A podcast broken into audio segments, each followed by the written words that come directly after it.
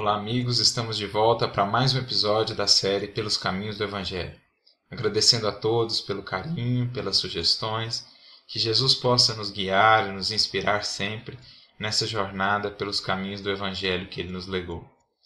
E hoje nós vamos falar sobre um encontro, sobre um diálogo muito belo, muito profundo, que está narrado no capítulo 4 do Evangelho de João um, um, diálogo muito rico, repleto de simbolismos, do qual nós vamos extrair um pequeno trecho, uma pequena fala de Jesus para a nossa reflexão de hoje. Mais precisamente, os versículos 13 e 14 do capítulo 4 do Evangelho de João. Mas só para contextualizar, Jesus, caminhando pela Samaria, para junto a um poço, e ali está uma mulher samaritana retirando água. Jesus lhe pede água, ela estranha aquele pedido pelo fato dele ser homem, pelo fato dele ser judeu, dada a intriga, as divergências entre judeus e samaritanos. Então Jesus diz: Olha, se você soubesse quem é este que está aqui, lhe pediria e ele lhe daria água viva. Ela fica sem entender e diz: Mas como? Você não tem nem vasilha? Como é que você vai me dar essa água? Como é que você vai pegar essa água? E é então que Jesus responde a ela fala, o trecho que nós vamos utilizar hoje para a nossa reflexão. No versículo 13 diz o texto: Todo aquele que bebe desta água terá sede novamente. Mas quem beber da água que eu lhe der, nunca mais terá sede. Ao contrário, a água que eu lhe der se tornará nele numa fonte de água jorrando para a vida eterna. Então, essa é a fala de Jesus, uma fala muito bonita e muito profunda. Mas vamos lá, vamos aos símbolos. Né? A gente pode entender pela fala de Jesus que existe uma sede, toda alma tem uma sede, uma sede que é mais profunda do que a sede fisiológica, mais fundamental do que a sede que nós temos do corpo físico. E que todos, fundamentalmente, buscamos saciar essa sede buscamos em várias fontes, mas nem sempre essas fontes são capazes de saciar essa sede. E a água, aqui neste contexto, ou essa sede e a água, representam o quê? A sede fundamental da criatura, que é a sede de amor ou de amar. O amor é este elemento que traz vida, que vivifica, que sacia. E por isso Jesus usa a água para fazer uma analogia a este amor. Porque imaginemos numa cultura como aquela cultura, eh, repleta ou marcada por desertos, paisagens áridas, secas, o que, que representava a água para aquele povo? A água, mais do que em qualquer outro lugar ou tempo, a água era um símbolo de vida, fertilidade, esperança, alegria, porque com a água vinha a, vinha a colheita, vinha a frutificação, vinha o refrigério, vinha a esperança. Então, a água ela simbolizava tudo isso, algo de fundamental para as criaturas. Nós falamos sobre o significado da água eh, nos episódios passados, no sentido de eh, elemento que representava a matéria e a água como elemento fundamental para a vida na matéria, Jesus está fazendo uma analogia com a água, ou utilizando-se da água, fazendo uma analogia com o amor. Como nos dizer que, assim como a água é essencial para a vida física, há um elemento que é essencial para a vida espiritual. E este elemento é o amor. É a sede fundamental da criatura, a sede de amar, ou a sede de amor.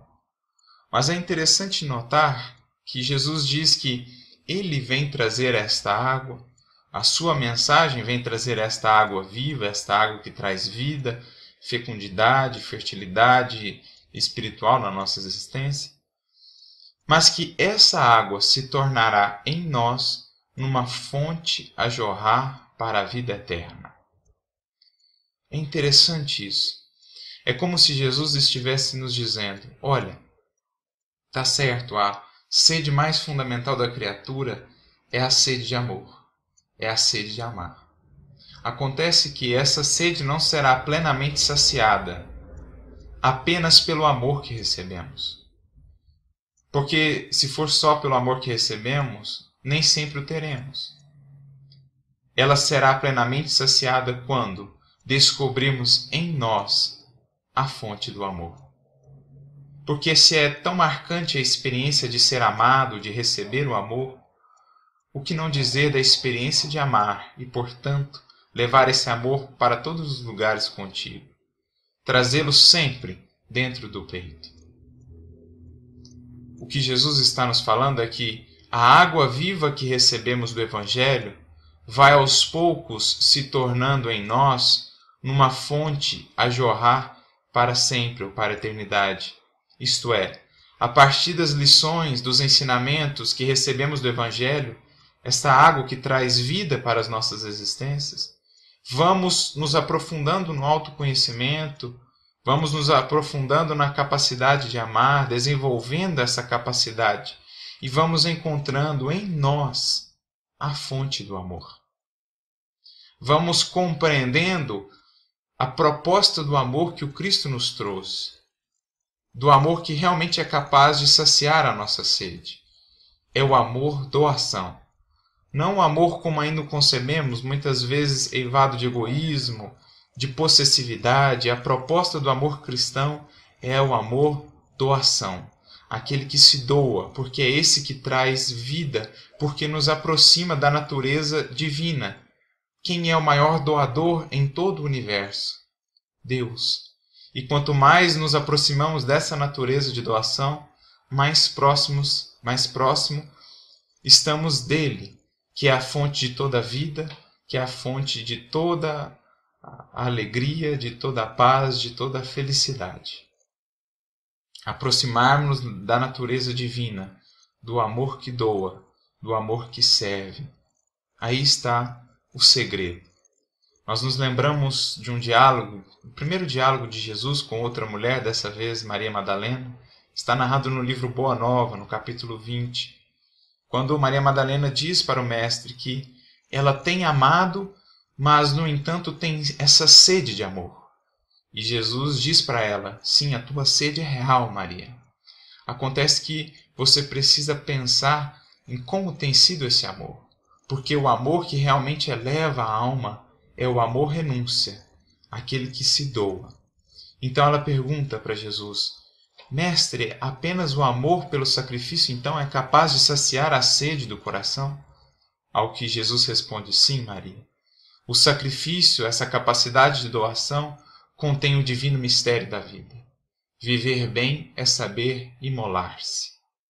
Isto é, viver bem é saber doar-se.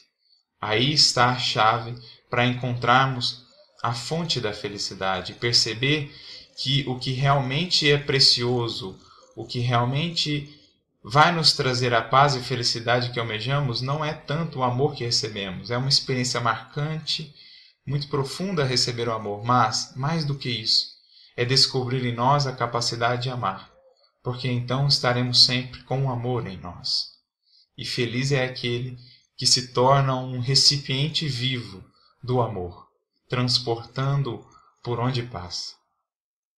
Os sábios judeus têm um exemplo muito interessante para ilustrar essa importância do amor doação.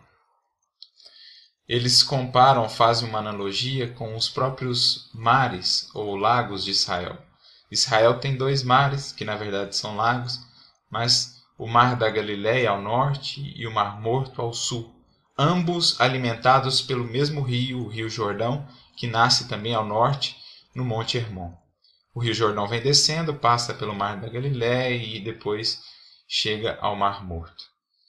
Acontece que esses dois mares são muito diferentes entre si. O Mar da Galiléia é um dos mares mais fecundos, mais abundantes em vida, em pesca, enquanto que o Mar Morto, como o próprio nome diz, é um mar estéril, um mar morto.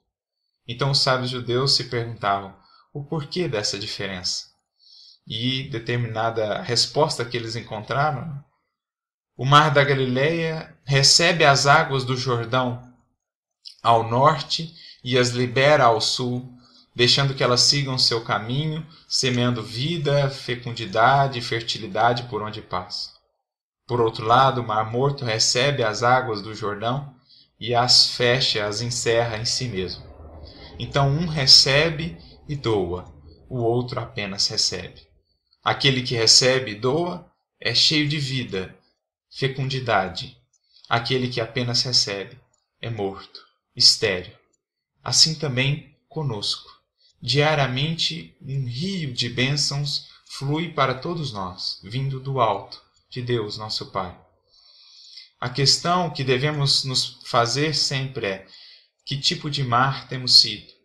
Temos permitido que este rio de bênçãos flua até nós, transformando-se também em bênçãos para os nossos irmãos, através do amor que saibamos doar, do amor que saibamos exercitar para com os outros? Ou temos sido como o mar morto?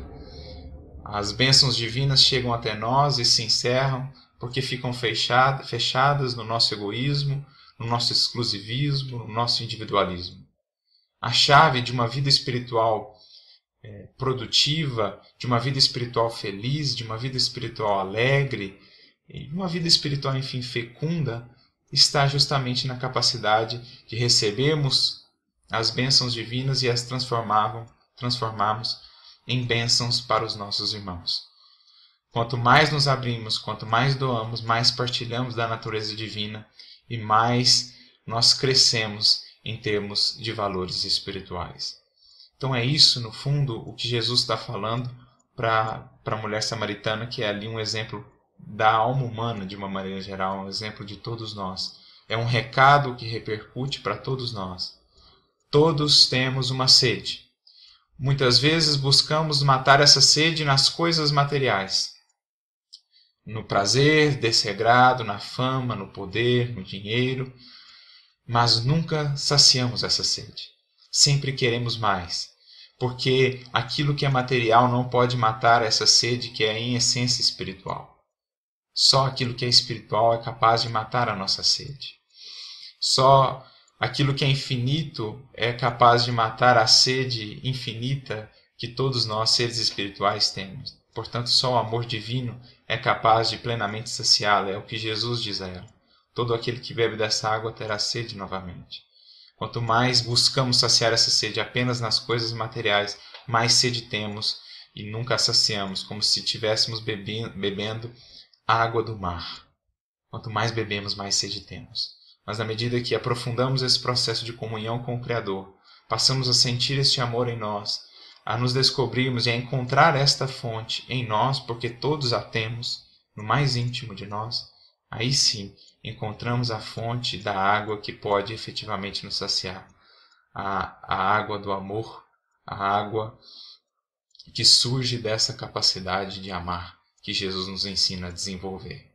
Então era essa reflexão que nós gostaríamos de fazer, que possamos todos receber a água viva do Evangelho através dos ensinamentos de Jesus beber dessa água, incorporá-la em nós e, a partir do processo de transformação que ela nos conduzirá, encontrar também em nós a fonte dessa água viva que é a água do amor.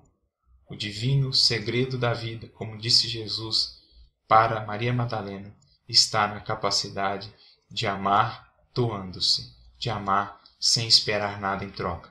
Eis a fonte da vida, eis a fonte da fecundidade, como nos ilustra a própria natureza no exemplo do Mar da Galileia e do Mar Morto. Que fique a reflexão para nós. Somos como o Mar da Galileia ou como o Mar Morto. Que Jesus nos ajude, nos inspire e nos abençoe sempre. Muita paz e muita luz a todos.